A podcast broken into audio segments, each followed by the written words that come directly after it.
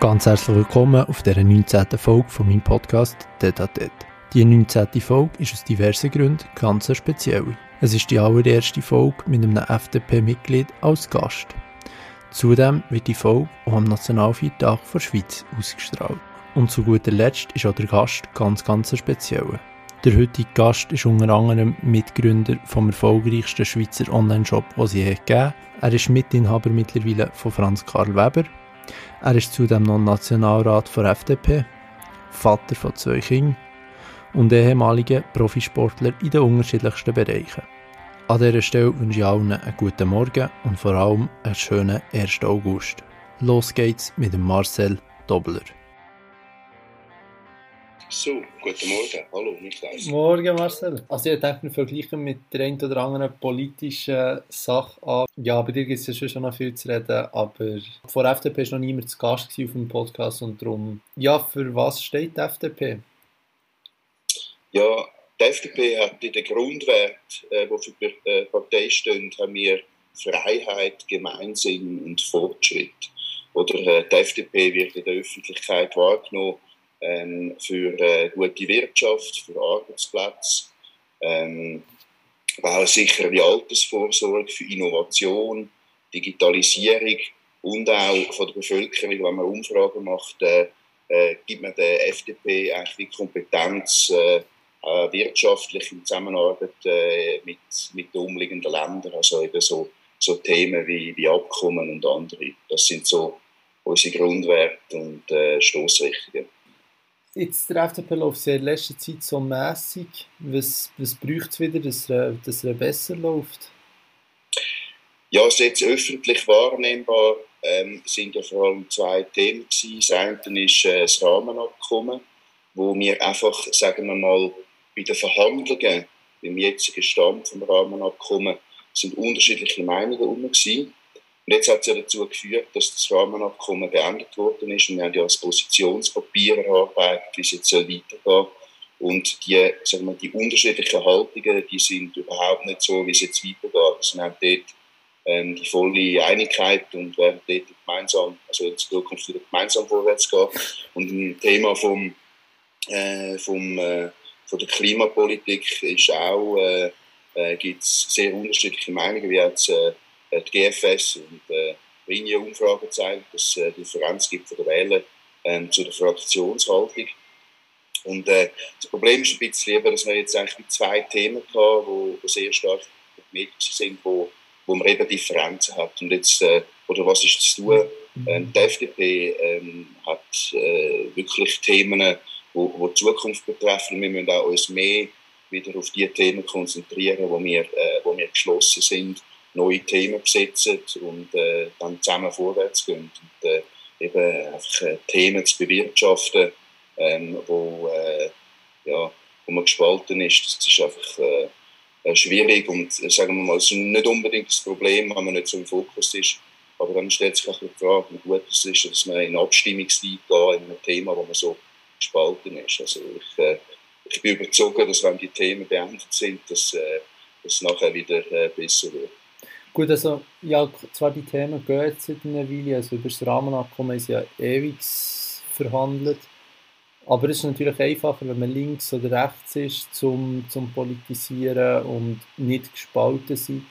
Aber beim Rahmenabkommen natürlich gibt es alles zwischen EU-Beitritt und jetzt so vermutlich ja, nach bei, bei FDP-Position, äh, bei SVP-Positionen innerhalb der FDP und beim, bei den Klimapositionen natürlich auch. Also da gibt es ja von, von jetzt so deiner Position und vielleicht noch Christian Wasserfauer bis zu, ja, gibt es halt auch genau, genau alles. Ähm, das macht es halt vielleicht ein gewisses so schwierig, wenn ihr so unterschiedliche Meinungen habt innerhalb der Partei? Ja, das ist so. Das macht es nicht einfacher. Also jetzt zum Beispiel in der Klimapolitik, ich meine, äh, jetzt innerhalb der FDP ist völlig unbestritten, äh, dass man etwas machen muss.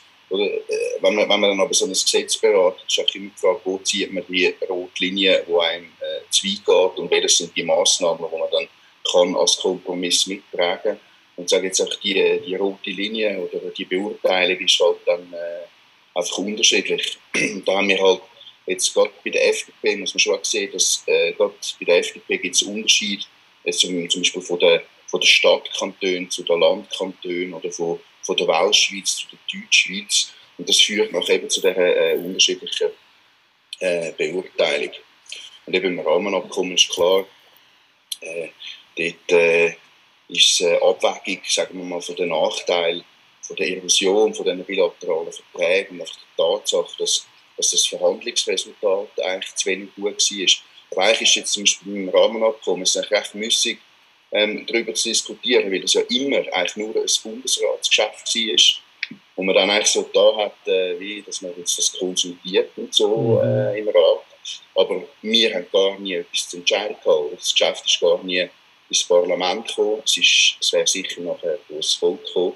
Das heisst, äh, äh, das Schaulaufen, das, äh, wir haben gar nicht können mitbestimmen. Es ist eigentlich immer nur eine Entscheidung oder eine Kompetenz äh, vom Bundesrat. Und ich meine, es ist natürlich schon ein bisschen absurd, wenn der Bundesrat ein, ein Mandat hat zum Verhandeln und auch die Kompetenz und nachher die ganze Zeit kommen von außen äh, vom Parlament Forderungen oder hey, du musst, du musst deine internen Verhandlungsdokumente offenlegen. Ich meine, das schwächt schon eine Position für die Zukunft. Also, mhm. Eigentlich muss man ja sagen, hey, die, die, die müssen ihren Job machen und ihren Verhandlungsspielraum haben und sie müssen dann als Regierung müssen sie entscheiden, gehen wir weiter oder nicht. Und das ist, äh, ja, man haben sich jetzt entschieden, dass man das nicht macht, aber wir als Parlament haben da eigentlich gar nichts.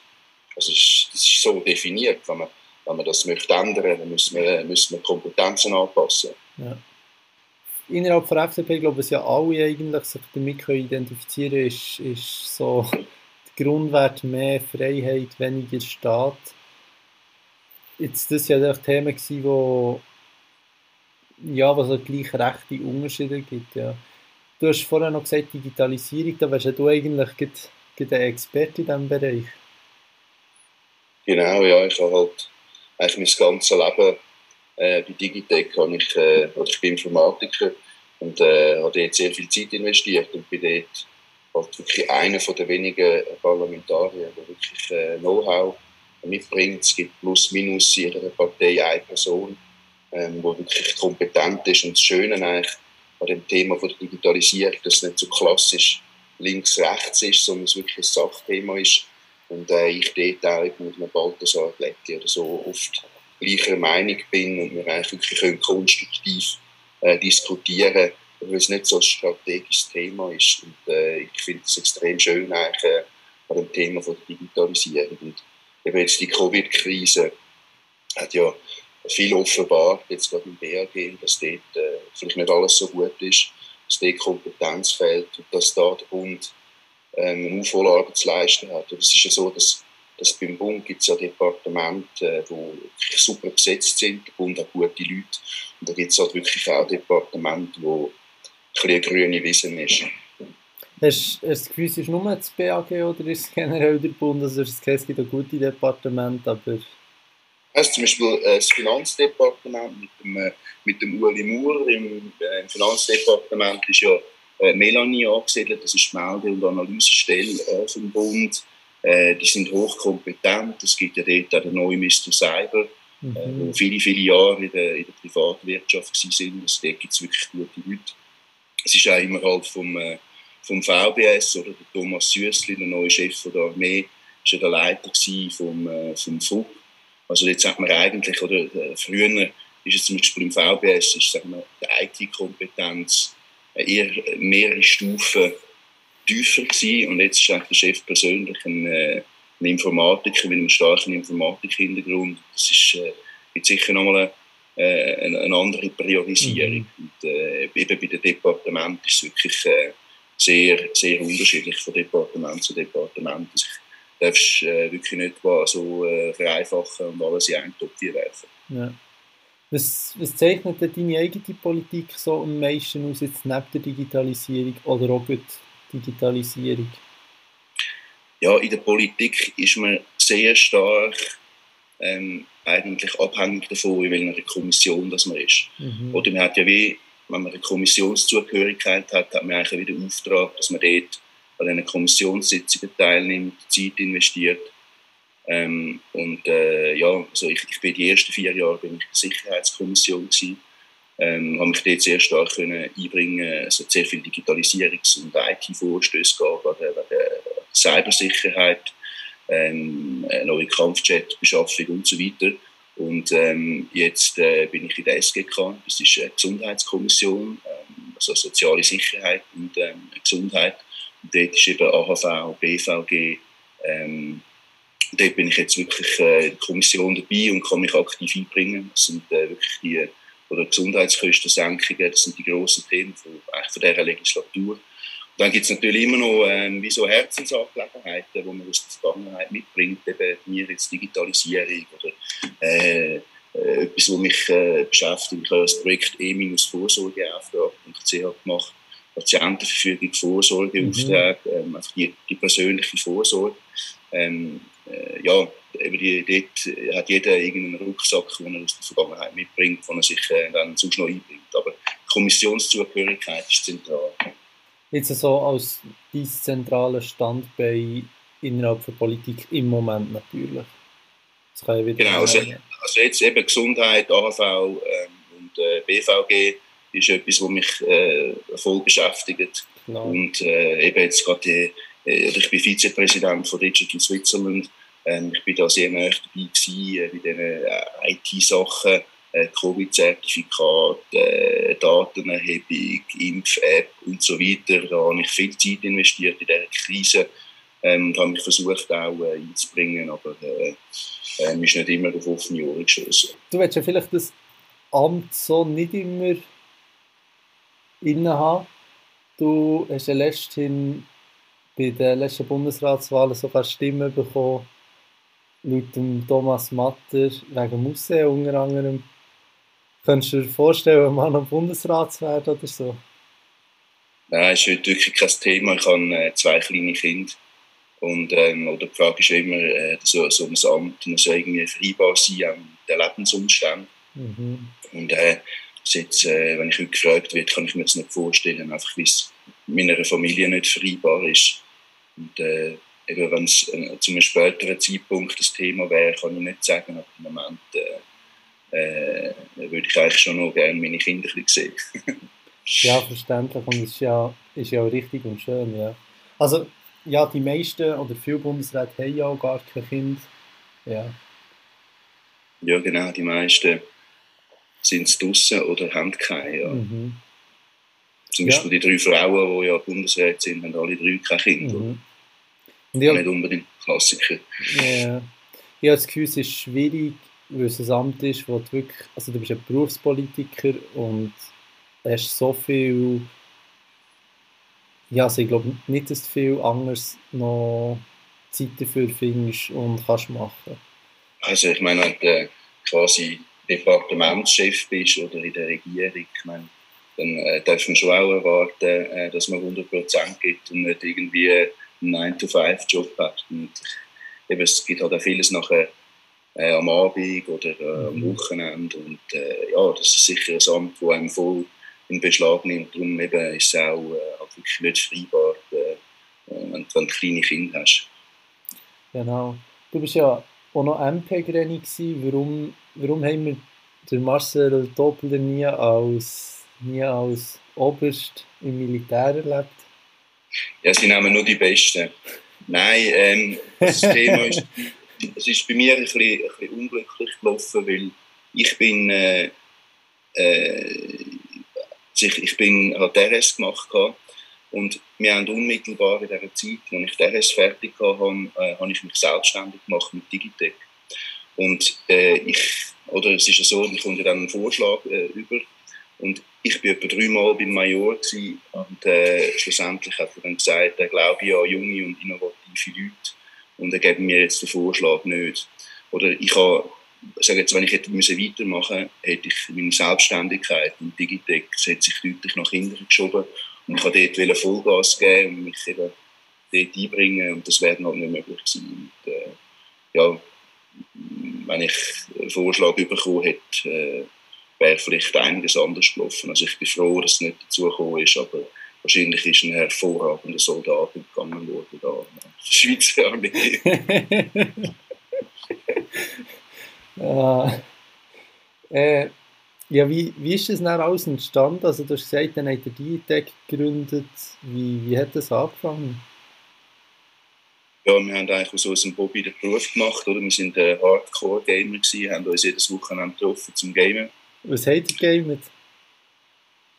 Ähm, ganz am Anfang eben Command Conquer, Red Alert und ähm, äh, ganz am Anfang Duke Nukem, äh, Warcraft 2, über das Netzwerk. Ähm, das war halt wirklich in dieser Zeit. Gewesen.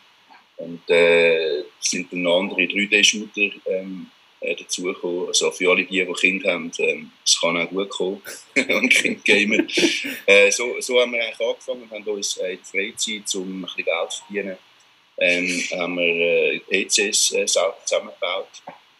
Und dann äh, ja, ist die Idee gekommen, wir könnten ja eine Homepage machen. Ich habe dann während äh, meiner Lehre, die ich gemacht habe, bevor ich angefangen habe, Informatik zu studieren, habe ich ähm, äh, in einer Softwareentwicklung nichts zu tun gehabt. Und dann habe ich dort meinen ersten Online-Job programmiert. Und dann hat ein Kollege hat in den Semesterferien, äh, in diesen drei Monaten, äh, ein Büro gemietet, 25 Quadratmeter. Und dann hat es auf einmal Bestellungen gegeben. Und dann ist es wirklich mit 25 Quadratmetern haben wir angefangen und dann sind Bestellungen gekommen und die ersten zwei Jahre sind wir dreimal umgezogen.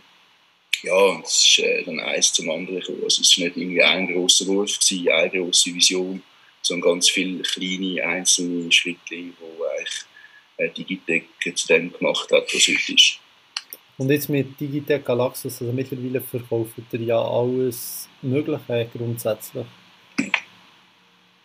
Also was früher, ganz am Anfang oder, oder heute? Nein, ganz am Anfang. Also ursprünglich war ja mit Digitec äh, rein Elektroware, gewesen, aber jetzt mittlerweile mit Digitec Galaxus. Ich weiß nicht, seit wann gibt es Digitec Galaxus so beide Firmen, also es ist eine Firma, aber beide, beide Shops so zusammen? Ja, also eigentlich Digitec heisst ja eigentlich digitale Technologie. Mhm. Und ganz am Anfang haben wir eigentlich nur PC-Hardware verkauft. Also zum Zusammenbauen, wir haben so einen PC-Konfigurator gehabt. Dann sind vorzu eigentlich weitere IT-Produkte dazugekommen, wie Kameras, Notebooks oder auch Fernseher. Das ist äh, so entstanden. Und dann irgendwie im Jahr 2005, 2006 haben wir eigentlich ähm, die Entscheidung gefasst, ja, das Konzept, das wir da haben, eigentlich für digitale Technologie, für IT-Produkte, ähm, das lässt sich auch auf alles Non-Food übertragen. Dann haben wir angefangen ähm, entwickeln und starten im Jahr 2008 ist dann eigentlich Galaxus gekommen, wo aber sehr im langen Aufbau äh, war. Mhm. Was, was hat dich dazu geführt, dass, du bei Digitec aufgehört hast? Ja, ich habe das eigentlich äh, 15 Jahre gemacht, oder? Das ist, äh, nicht aus deiner Perspektive, wenn du mal 15 Jahre einmal war, ist, äh, äh, ja, ich, ich habe wie etwas Neues machen und ich habe irgendwie das Gefühl, es hat sich alles auch ein bisschen wiederholt. Mhm. Oder wir haben äh, bei Digitec, äh, ja, äh, kannst du das Rad nicht neu erfinden. Dann ist Galaxus gekommen, wo ich eigentlich, ähm, man hat dort sehr viele Ressourcen auch investiert. Ähm, und aus meiner Sicht hat man die zum Teil auch besser in Digitec äh, investiert. Und der, der, der Wachstumscase jetzt von Galaxus, oder, da machen wir schwer rote Zahlen. Da, ähm, werden äh, im März eigentlich jetzt aktuell wie ähm, bei diesen Online-Warenhäusern oder Marktplätzen werden die Umsätze neu verteilt und da muss man möglichst schnell reinkommen und nachher mit viel Werbung kauft man sich eigentlich Umsatz, mhm. bis man den Marktanteil hat. Und das ist eigentlich wie so ein Wachstumsszenario, das nicht wahnsinnig unternehmerisch ist, äh, äh, wo, wo sich aber ein Migros gut kann äh, erlauben kann, also ich habe, ich habe strategisch äh, habe ich den Weg nicht von Galaxus bei Digitec, habe nie Differenz gehabt, habe ich nicht können voll unterstützen aber schlussendlich ist es auch hey, ich habe etwas Neues machen, weil ich das seit schon 15 Jahre gemacht habe. Es sind mhm. verschiedene äh, Sachen gekommen, aber ich kann jetzt, ja, vielleicht in dem Moment, äh, wo wir das entschieden haben, es ein schwerer Entscheid gewesen, ähm, aber äh, ja, jetzt rückwirkend eben, ich bin Bob gefahren, ich äh, bin Nationalrat geworden, ich habe Franz Karl Weber gekauft. Äh, es sind ganz viele Sachen in meinem Leben passiert, die sonst nicht passiert wären. Jetzt sagen wir, finanziell ist sicher nicht der gescheitste Entscheid gewesen, aber äh, Geld ist nicht alles. Für mich hat sich das Leben nicht verändert. Jetzt, äh, ja. Gut, also die reden global immer noch einen kleinen Teil, also rund 70 Prozent. Also ich, ich bin komplett draußen. Ah, okay. Also mir gibt es keine Abhängigkeit mehr, ich habe alle Aktien verkauft, aber die anderen zwei haben noch ein bisschen etwas. Ja. Ja. ja, aber so wie ich es gelesen habe, sind es ja irgendwie 70 Prozent oder so bei Migros. Ja, die anderen haben glaube noch, ja, ich bin nicht ganz sicher, ob es Ja. jetzt noch 20 oder 30 haben. Ja, aber die reisen, glaube ich, nach wie vor gut, soweit ich weiß. Also, die haben ja nicht irgendwie Differenzen gehabt, wie man es teilweise auch gehört, wo man euch total irgendwie zerrüttet hätte oder so. Also jetzt bis vor dieser Covid-Krise habe ich jetzt, äh, ich glaube mal über regelmäßigen E-Mail-Kontakt gehabt. Mhm. Von Twitter habe ich auch mal da ein Networking-Abend gesehen, für die ICT-Branche. Aber jetzt, ich bin halt wirklich mega wenig in Zürich. Ja, Und äh, meine Zeit ist jetzt auch nicht wahnsinnig äh, goldig gesegnet. Und ich, also jetzt habe ich sie wirklich äh, länger nicht mehr gesehen. Ja. Aber ich, äh, ich mag ihnen das mega gewonnen, jetzt wie es weitergeht. Ich glaube, die machen einen guten Job. Und äh, schlussendlich ist es irgendwie wie mein Baby. Und äh, ich hoffe ja auch, dass es meinem Baby eigentlich gut geht und dass, äh, dass das weitergeht. Also, äh, ich freue mich da auch, dass das, was ich gemacht habe, eigentlich äh, weitergeht. klar. Du hast du hast ja wie gesagt, eben, äh, Franz Karl Weber zum Teil, ist mittlerweile, glaube ich, zum größeren Teil oder fast ganz gekauft.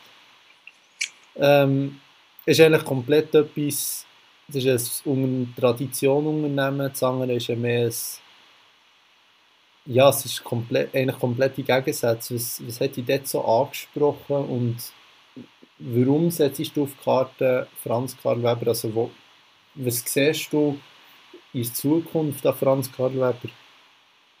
Ja, also in dem Moment, äh, wo es um den Kauf gegangen ist, muss man klar sagen, ist es ein, ein Sanierungsfall gewesen, wirklich schwierig. Ähm, und ich bin ein äh, Franz Karl Weber Kind gewesen und ich habe eigentlich die Absicht ist wirklich gewesen, das zu, zu retten, zu versuchen. Mhm. Und äh, für mich ist es auch wirklich, ich, ich, ich bin ein Mensch, der gerne Herausforderungen hat. Das ist ja das, was mich antreibt und äh, motiviert. Und äh, wir haben auch zum Teil die Leute gesagt, hey, äh, mach das nicht. Das ist, äh, äh, es ist wirklich schwierig, oder gerade im Markt, der eigentlich eher äh, abnimmt, stagniert oder abnimmt, oder es eine Verschiebung gibt von Retail zu Online. Äh, oder es ist immer einfacher, in einen, in einen Wachstumsmarkt einzusteigen. Äh, ich soll die Hände davon lassen. Aber für mich ist das ein wie ein, ein Ritterschlag, sich dieser Aufgabe anzunehmen, eine Firma weiterzuentwickeln, anzupassen und zu zeigen, hey, es geht eben doch. Und äh, eben für uns ist natürlich die Covid-Krise, gerade das letzte Jahr, ist natürlich happy gewesen. Und Eigentlich, äh, wenn Retail, das Ladengeschäft so wichtig ist für dich, und nachher kommt äh, eigentlich der Staat und schließt deine Filialen Mhm. und du musst zu 100% deine ähm, Mietkosten und Fixkosten weiterzahlen. Da haben wir viel Geld verloren. Ähm, wir haben aber die Zeit jetzt können nutzen, um wirklich äh, vorwärts zu machen, intern zu optimieren. Und äh, eben, also, wir gehen davon aus, dass wir jetzt seit langer Zeit äh, das Jahr das erste Mal wieder schwarze Zahlen schreiben und das wäre wirklich sehr äh, gute Leistung. Und an dem arbeiten wir jetzt. Ich habe einen, neuen Geschäftsführer, der einen hervorragenden Job macht, ähm, ein gutes Team. Ich, ich im Moment äh, bin ich eigentlich recht zuversichtlich, dass wir, dass wir den U-Turn schaffen. Ja. An dem, was steht der aktuell eigentlich, sieht es gut aus. Genau, jetzt, ähm, wenn es so weitergeht, ähm, äh, können wir die Sachen, die Projekte, wir haben, umsetzen und es kommt gut das Jahr. Die probieren aber weiterhin auf, auf das Retail-Geschäft zu setzen und nicht irgendwie, du probierst nicht Franz Karl Weber ein, äh, ein zweites Galaxus zu machen oder so. Nein, das geht ja gar nicht. Oder muss, muss, äh, oder wir haben da an, an Triple-A-Lagen haben wir äh, Filialen und da hast du völlig andere äh, Margenstrukturen. Also du kannst äh, einen reinen Online-Handel kannst du nicht vergleichen mit, äh, mit diesen Top-Lagen oder wir haben dort Beratung oder was Galaxus nicht hat. Du hast äh, Infrastrukturkosten, die sehr hoch sind. Also du kannst das nicht direkt vergleichen. Es ist auch nicht der gleiche Kunde, der ein spezifisches Lego-Päckchen mit einer Mhm. Nummer im Internet sucht, wie einer, der in den Laden geht und ein Plüschtierchen möchte anlangen oder mit dem Kind geht, sein Geschenk auswählen und wir nachher das vor einpacken oder Beratung oder so haben und du sofort kannst mitnehmen. Das sind nicht die gleichen Kunden. Es ist, es ist so, dass es äh, eine Verlagerung gibt und eine Verschiebung. Das wird auch weiterhin so gehen und die äh, Filialen müssen sich auch je nachdem verkleinern. Äh, Das ist so, wir versuchen einen Teil von dem Umsatz äh, zu kompensieren, ähm, trotzdem zu holen mit unserem Online-Shop. Aber es ist nicht das Gleiche, wie wenn du rein online bist. Also das ist mir so bewusst. Aber ähm, eben, ich, ich denke, es gibt nicht wirklich eine Kannibalisierung. Ähm, es ist ja, wenn du jetzt äh, als Retailer ähm, wirklich voll auf Online setzt, kannst du dir auch sehr schaden. Ja. Das muss man sich bewusst sein. Wenn, wenn du ursprünglich eigentlich so wirklich für ein klassisches Retail-Geschäft wie jetzt Franz Karl Weber stehst und dann setzt auf, auf einen Online-Handel und dann kann man die überhaupt nicht wiedererkennen. ja, also schlussendlich gibt es auch äh, Firmen-DNA und du weißt, dass Sachen funktionieren oder yeah. nicht funktionieren. Und eigentlich einer der grössten Fehler, die man in der Vergangenheit gemacht hat, ähm, die, die Firma Franz Karl Weber ist äh, von einer französischen Gruppe Ludendo gekauft worden. Und die äh, sind eigentlich in die Schweiz gekommen und haben einfach gefunden, ja, wir verdoppeln mal die Anzahl Filialen. Und die haben wirklich völlig stümperhaft, haben die einfach Filialen an Orten gemacht, wo, äh, wo keine Filialen darfst machen. Und dann äh, hast du halt äh, fünfjährige Verträge, je nachdem, wo, mhm. du Probleme hast. Mittlerweile ähm, sind die alle ähm, die Probleme behoben oder eben die, die Filiale hat man müssen schliessen.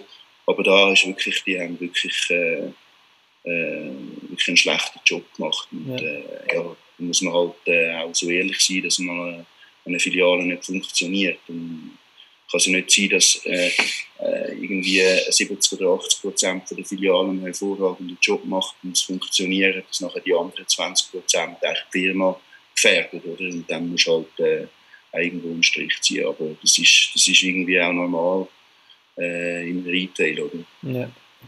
Jetzt, äh, du bist eigentlich fast in allem, was du hast gemacht hast, erfolgreich gewesen, soweit ich weiss. Äh, du bist ja noch Schweizer Meister im Bobfahren geworden und im Zweikampf und Zehnkampf, glaube ich. Ja, so Zehnkampf, äh, das ist, äh, ich habe immer eigentlich alles recht gut können, bin aber immer in den Einzelsportarten dann doch zu wenig gut gewesen. Dann bin ich halt Zehnkämpfer geworden, ähm, so ein richtiger Allrounder.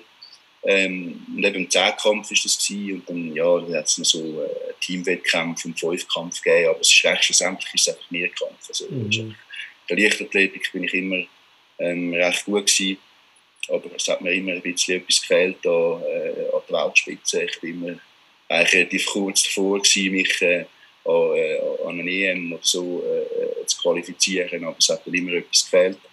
Ähm, aber eben Wupfahren konnte ich dann können an EM und WM und so teilnehmen. Das sind äh, mega schöne Erlebnisse.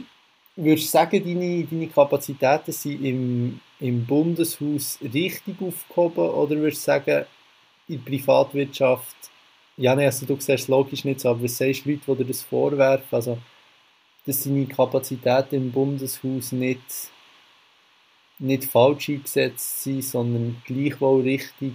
Oder könntest du vielleicht in der Privatwirtschaft mehr erreichen? Eben, ich investiere 50 Prozent von meiner Zeit in Politik. Und das war ja ein bewusster Entscheid, gewesen, ähm, als ich gewählt worden bin, das zu machen. Ich mache das gerne, es macht mir Spass und ich bin eigentlich aus Ideologie äh, in, die, äh, in die Politik gegangen, weil ich gefunden habe, ich möchte etwas für die Schweiz tun, ich möchte das Erfolgsmodell Schweiz erhalten. Und das möchte ich eigentlich immer noch. Und das ist jetzt einfach eine Lebensphase. Mhm. Also ich werde sicher nicht in, äh, in Bern pensioniert. Ähm, alle, die Angst haben, dass das so ist. Äh, ich bin, werde kein Sesselkleber sein. Ich will nicht 20 Jahre da sein. Ähm, ich freue mich auch, äh, später wieder unternehmerisch tätig zu sein, etwas Neues zu machen. Ähm, aber jetzt äh, stimmt das für mich und ich würde mich gerne so einbringen in dem Ausmaß. Sehr schön. Das ist doch ein guter Schluss. ja, ist gut, ja, wenn du sagst. ja, ich glaube, du solltest dann auch wieder springen im Jahr. Genau, ja, jetzt geht es nicht mehr lang für die Abstimmung. Nein, hat Spass gemacht, gerne ein anderes Mal wieder. Sehr gerne. Hey, schönes Tag. Mach's, gut. Mach's gut, gute ciao, Zeit, habt ihr Sorge. Ciao, ciao. Das war es mit Marcel Dobler. Und euch, liebe Zuhörerinnen und Zuhörer, einen ganz guten Tag. Vermutlich seid ihr genauso gespannt wie auf jede neue Folge Podcast Data wie es mit Marcel Dobler in Zukunft politisch sowie unternehmerisch weitergeht. Ich bin auf jeden Fall gespannt und ich nehme an, dir auch. Hoffentlich habt ihr das eine oder andere von ihm können lernen aus seinen spannenden Ausführungen. Und an dieser Stelle wünsche ich alles Gute, macht's gut, bis zum nächsten Mal, es wieder heisst Podcast Data